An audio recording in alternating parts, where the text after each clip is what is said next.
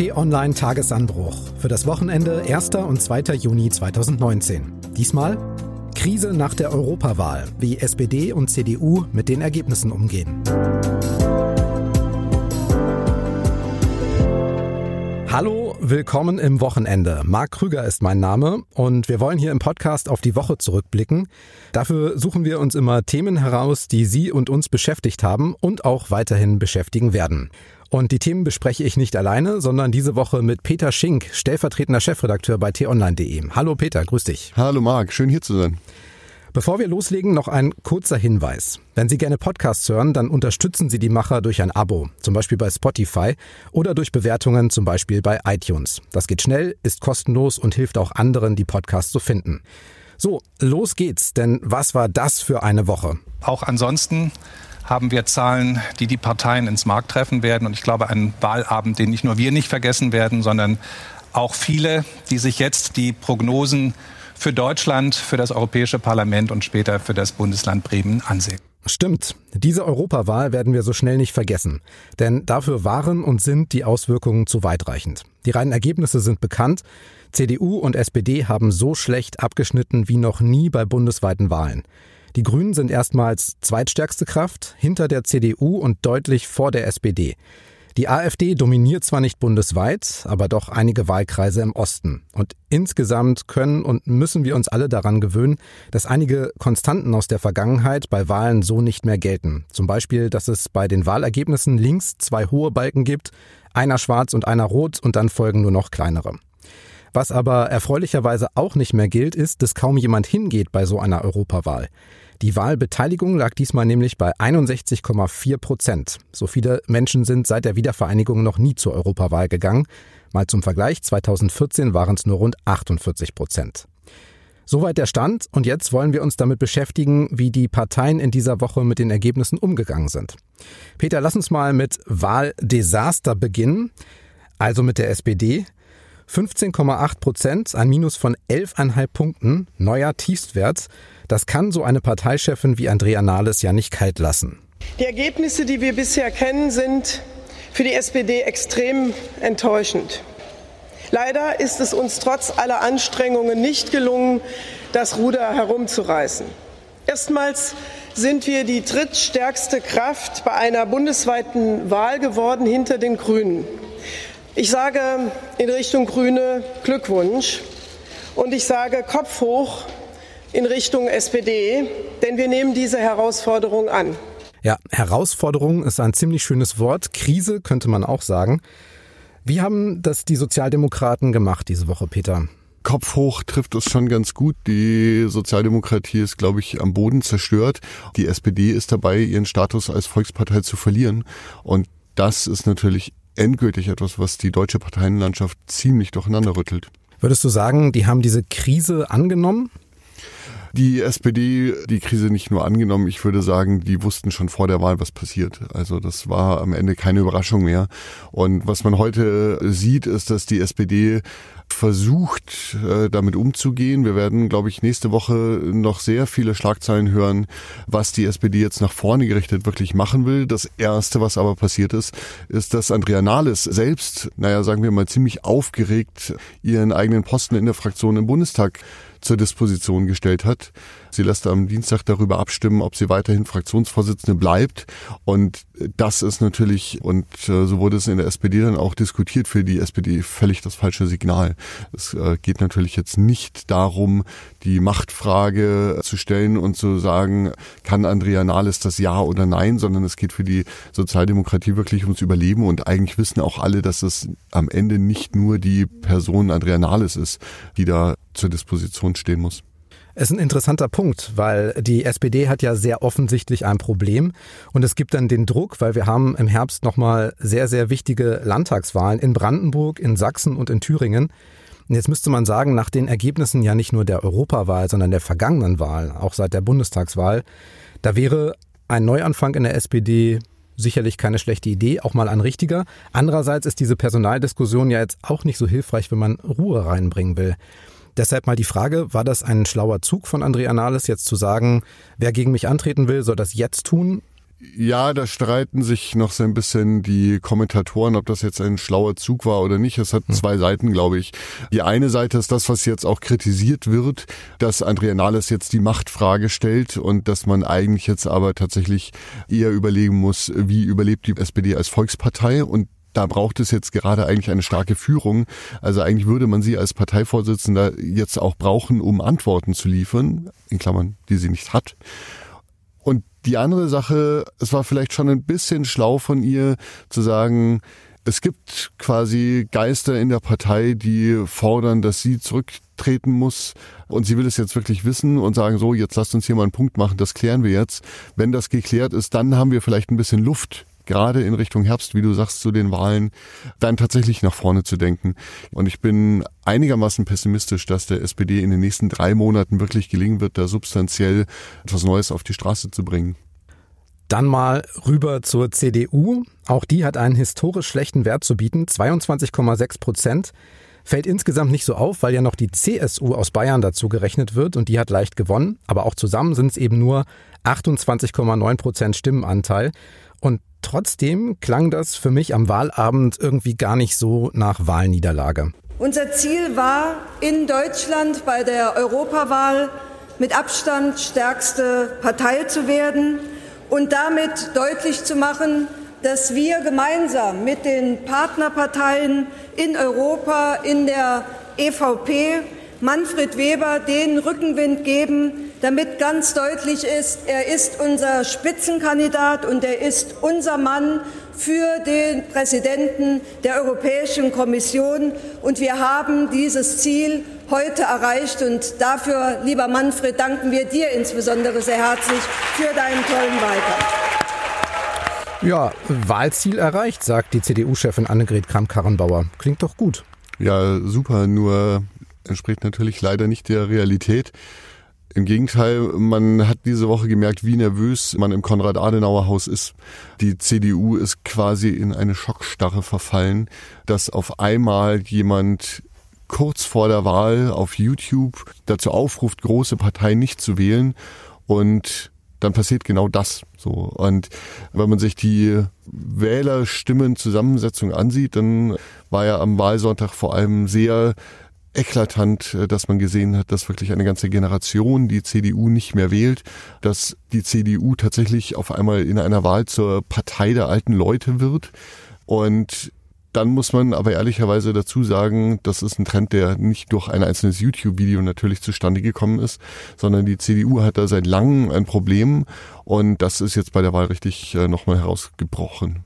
Gut, dass du es ansprichst. Diese Sache mit dem YouTube-Video war sicherlich nicht hilfreich für die CDU und auch nicht für die SPD, die ja mit angegriffen wurde. Es ging aber ja mit den heftigen Diskussionen schon ein bisschen vorher los. Da gab es ja diese großen europäischen Themen wie das Leistungsschutzrecht und Artikel 13 auf EU-Ebene, du erinnerst dich. Und das war diese Sache mit den Upload-Filtern für große Plattformen. Da gab es massive Proteste und auch Aufrufe, nie mehr CDU zu wählen. Aber es gab eben auch dieses Video von Rezo und dem Folgevideo, das ja noch kam mit mehr als 70 einflussreichen YouTubern. Da gab es eben auch diese Aufrufe, nicht CDU, nicht SPD, nicht AfD zu wählen. Mein Eindruck war, dass die CDU-Chefin Annegret Kramp-Karrenbauer da irgendwie doch noch ziemlich angefressen war. Auf einer Pressekonferenz diese Woche hatte sie nämlich schon fast anderthalb Stunden zu Themen rund um die Europawahl geredet und Fragen beantwortet und da sagte sie dann plötzlich das hier. Als die Nachricht kam, dass sich ähm, eine ganze Reihe von YouTubern zusammengeschlossen haben, um einen Aufruf zu starten, äh, Wahlaufruf gegen CDU und SPD, habe ich mich gefragt, was wäre eigentlich in diesem Land los, wenn eine Reihe von, sagen wir, 70 Zeitungsredaktionen zwei Tage vor der Wahl erklärt hätten, wir machen einen gemeinsamen Aufruf, wählt bitte nicht CDU und SPD. Es wäre klare Meinungsmache vor der Wahl gewesen. Und ich glaube, es hätte eine muntere Diskussion in diesem Land ausgelöst. Und die Frage stellt sich schon mit Blick auf das Thema Meinungsmache, was sind eigentlich Regeln aus dem analogen Bereich und welche Regeln gelten eigentlich für den digitalen Bereich, ja oder nein? Das ist eine sehr grundlegende Frage. Ja, mindestens unglücklich formuliert. Und leider natürlich, wenn es um die Meinungsfreiheit geht, rein historisch in Deutschland ein absolutes No-Go-Thema. Dann zu sagen, nach einer Wahl, die man verloren hat, na, jetzt zeige ich mal mit dem Finger auf diejenigen, die vielleicht daran schuld sind, dass wir die Wahl verloren haben. Und ich finde, man merkt daran ganz gut die Nervosität, die da noch da war Anfang dieser Woche. Aber natürlich auch die Frage, wie geht man denn in Wahlkämpfen mit einer veränderten Kommunikationslandschaft um? Ja, das Internet geht ja nicht weg. Das wird auch nicht das letzte Mal gewesen sein, dass sich Menschen mehr oder weniger privat, aber eben durch ihre hohe Reichweite dann doch mit einer ziemlich hohen Relevanz in den Wahlkampf einmischen. Frau Kramp-Karrenbauer tut jetzt so, als sei das ein neues Thema, ist es aber eigentlich nicht. Es war absehbar, dass das irgendwann mal so kommt. Unsere Videochefin Franzi von Kempes, die auch hier schon im Podcast war, die hat der CDU-Parteichefin Annegret Kramp-Karrenbauer diese Woche in einem Meinungsbeitrag in einem Video geantwortet. Und ich finde, wir hören mal einen kurzen Auszug. Da hat sie einen guten Punkt. Einmal für Parteichefinnen zum analogen Mitschreiben. Es gibt kein Gesetz, das journalistischen Medien verbietet, Wahlaufrufe auszusprechen. Denn das deutsche Grundgesetz garantiert Pressefreiheit. Es gibt ebenso kein Gesetz, das Privatpersonen verbietet, einen Wahl- oder Nichtwahlaufruf für eine Partei oder deren Personen auszusprechen. Das wäre übrigens auch für Annegret Kramp-Karrenbauer und ihre Partei ungünstig. Denn unter anderem haben zur letzten Bundestagswahl viele Prominente öffentlich ihre Unterstützung für Angela Merkel kundgegeben. Und vor der Europawahl warfen sich auch einige Instagram-Influencer mit Millionen Followern in Hoodies, die ihnen die Junge Union zugeschickt hatte. Ha, also da hat sie ja sozusagen im Subtext aufgemacht, ne, wenn es der Partei nützt, dann ist es okay, Hoodies verschicken. Wenn es vielleicht schadet, diskutiert man sogar über Einschränkungen der Meinungsfreiheit.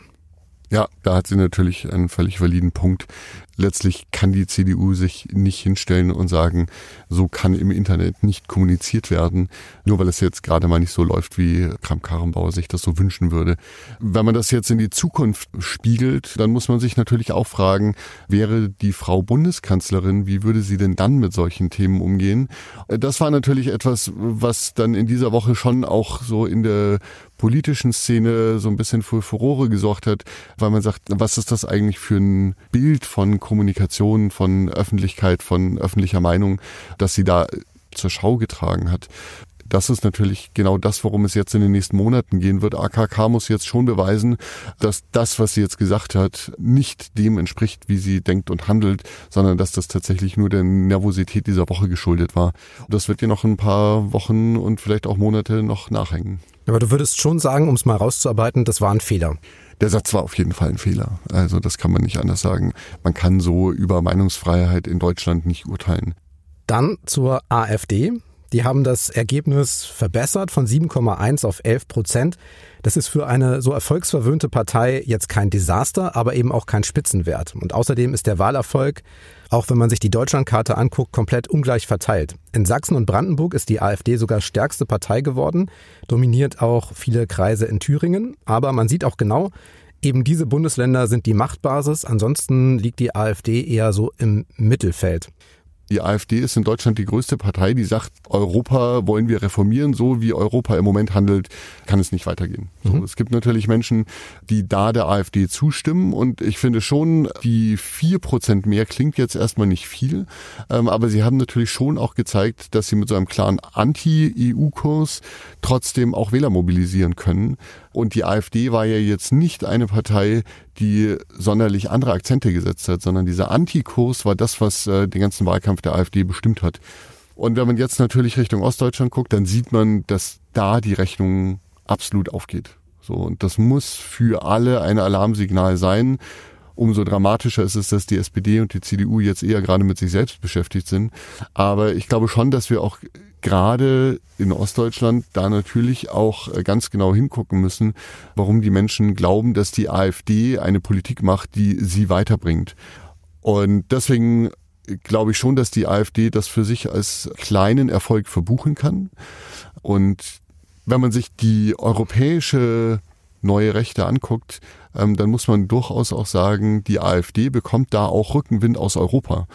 Das ist natürlich etwas, was brandgefährlich ist. Europa steht vor enormen Herausforderungen und ich hoffe, ehrlich gesagt, dass die neue Rechte im Europaparlament nicht so groß wird, wie das jetzt im Moment den Anschein macht. Und zum Schluss, jetzt haben wir die Abteilung Krise klar verlassen zu den klaren Gewinnern. Die Grünen haben ihr Ergebnis auf 20,5 Prozent fast verdoppelt, holen die Spitzenpositionen in vielen Großstädten und holen vor allen Dingen auch ehemalige SPD- und CDU-Wähler ab. Eine Frage dazu, wieso? Ja, ich glaube, es ist ein doppeltes Erfolgsgeheimnis. Also das eine, was klar auf der Hand liegt, sie haben im Moment ein Thema. Das zeigen auch alle Umfragen, dass das Klimathema, Artenschutz, Artenvielfalt, neue Mobilität, Energiewende, dass das Themen sind, die die Menschen sehr bewegen. Und die Menschen fühlen sich bei den Grünen da aufgehoben. Die Grünen haben da Antworten. Das ist natürlich ein Teil des Erfolgs. Ein anderer Teil des Erfolgs ist, glaube ich, schon auch ähm, die Schwäche der anderen Parteien.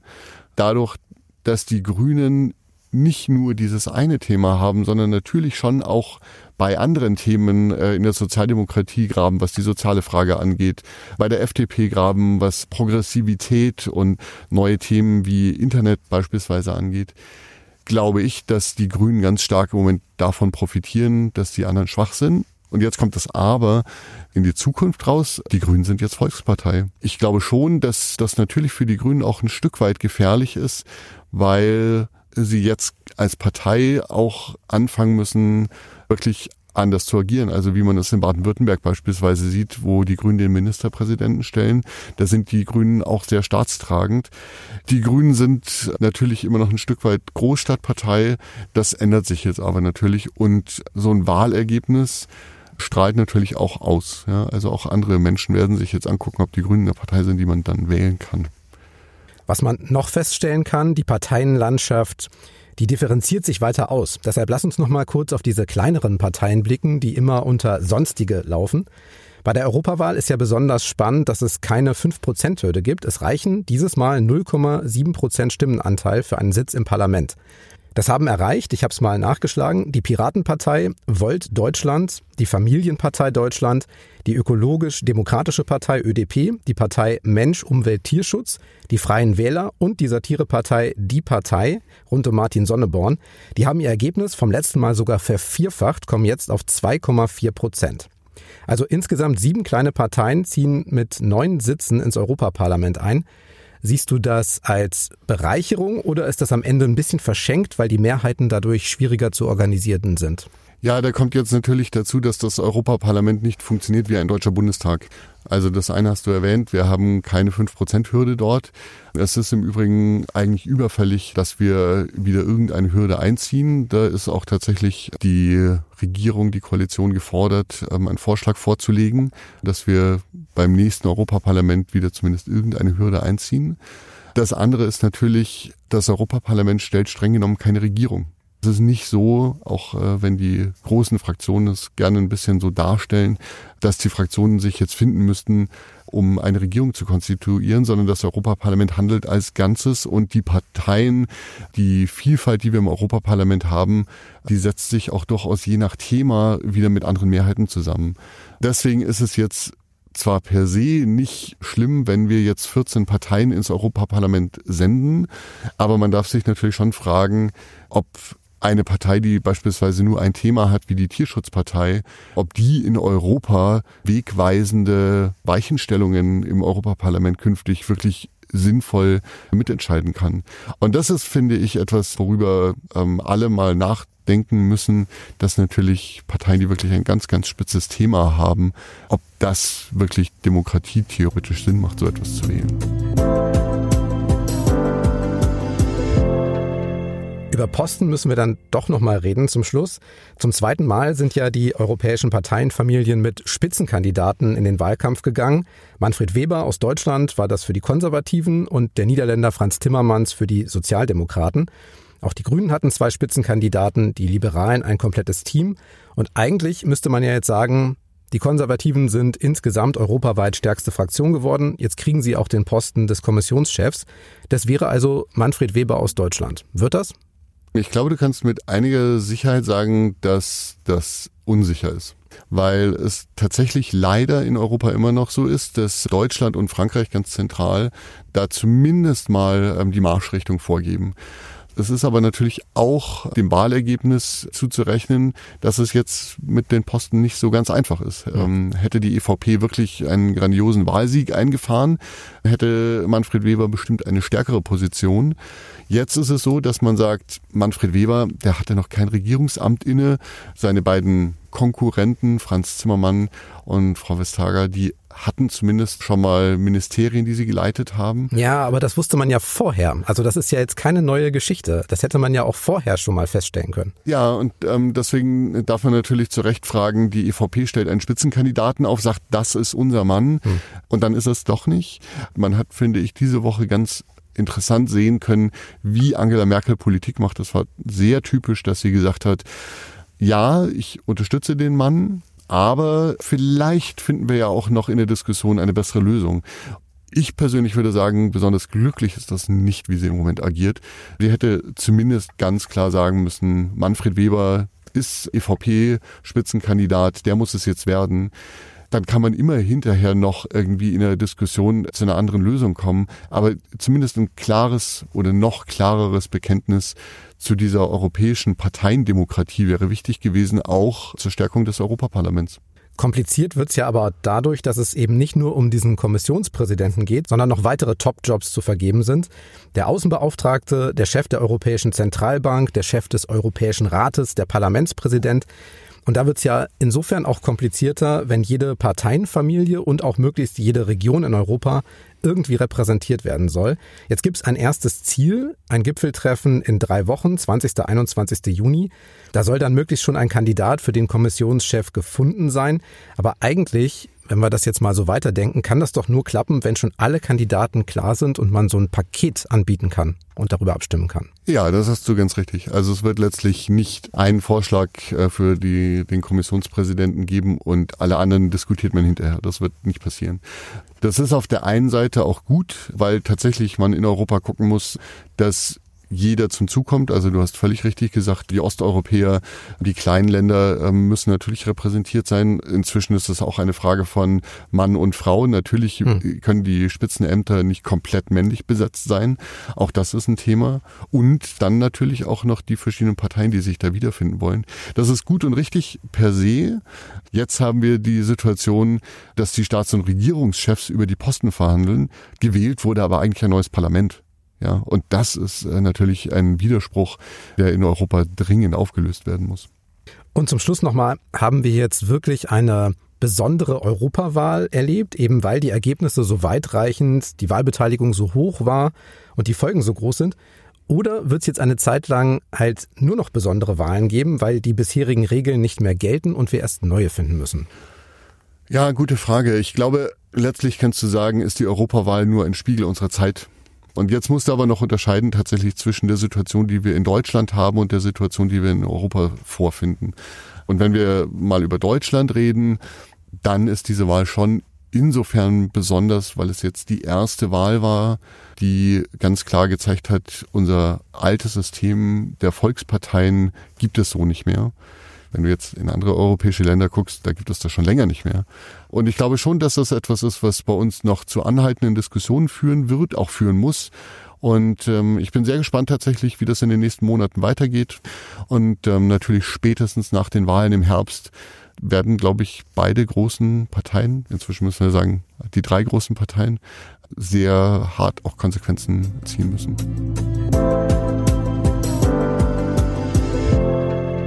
So, dann noch ein kurzer Schwenk in Richtung Zukunft. Was gibt's in den nächsten Tagen für spannende, außergewöhnliche oder auch besondere Termine, Peter? Es geht nächste Woche so spannend weiter, wie es diese Woche aufgehört hat. Mhm. Ähm, es ist tatsächlich so, dass ja am Dienstag Andrea Nahles in der Fraktion zur Wahl steht und sie hat persönlich auch offensichtlich durchblicken lassen, dass wenn sie nicht den Rückhalt in der Fraktion hat, dass sie dann auch das Parteiamt aufgibt.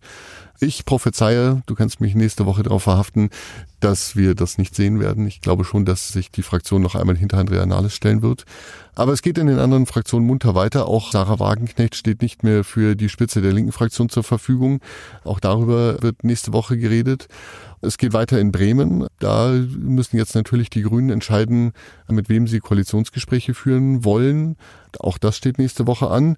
Wenn wir ein bisschen über unseren eigenen Tellerrand rausgucken, dann gibt es vor allem ein Ereignis, auf das ich mich persönlich sehr freue. Donald Trump besucht die Queen. Hm. Das gibt bestimmt interessante Bilder. Vorweg kann man schon verraten, Donald Trump wollte in der goldenen Kutsche der Queen fahren. Alle wollen das. Und ähm, das ist, wäre natürlich auch sensationell, auch ich will das. Aber das Protokoll hat sich darauf geeinigt, dass es diese Kutschfahrt nicht geben wird. Man weiß nicht ganz genau, ob es daran liegt, dass die Queen nicht mit Donald Trump in der Kutsche fahren will oder was auch naheliegend ist, die Sicherheitsvorkehrungen sind natürlich massiv und da wäre eine ganze Menge Arbeit auf die Leute in London zugekommen. Dann haben wir noch einen traurigen Jahrestag nächste Woche. Es jährt sich zum 30. Mal das Massaker am Tiananmen-Platz in Peking. So, und zu guter Letzt, es gibt noch ein Highlight nächste Woche. Es startet die Frauenfußball-WM. Und in Frankreich? Ich freue mich sehr darauf, zu sehen, wie die deutschen Damen abschneiden. Es ist ja durchaus so, dass der deutsche Frauenfußball auch ein bisschen noch Nachholbedarf hat, was Zuschauerzahlen und Aufmerksamkeit angeht. Da sind andere Länder schon weiter als wir. Und äh, vielleicht wird das ja ein Highlight. Dann noch ein Hinweis, wenn Ihnen ein Podcast gefällt, dann erzählen Sie gerne Familie, Freunden und Kollegen davon, sprechen Sie drüber und teilen Sie Ihre Favoriten auch im Netz, damit auch andere die Podcasts finden. Was auch hilft, sind Bewertungen, zum Beispiel fünf Sterne bei iTunes oder bei Amazon. Und machen Sie sich selbst leicht und abonnieren Sie den Lieblingspodcast bei Spotify, bei Apple Podcasts oder wo immer Sie auch auf Ihrem Smartphone Podcasts hören. Uns finden Sie überall, wenn Sie nach Tagesanbruch suchen. Abo ist natürlich kostenlos. So, für heute war's das. Ich sage Tschüss und bis zum nächsten Mal. Ja, tschüss Marc, tschüss da draußen. Ich freue mich ebenso.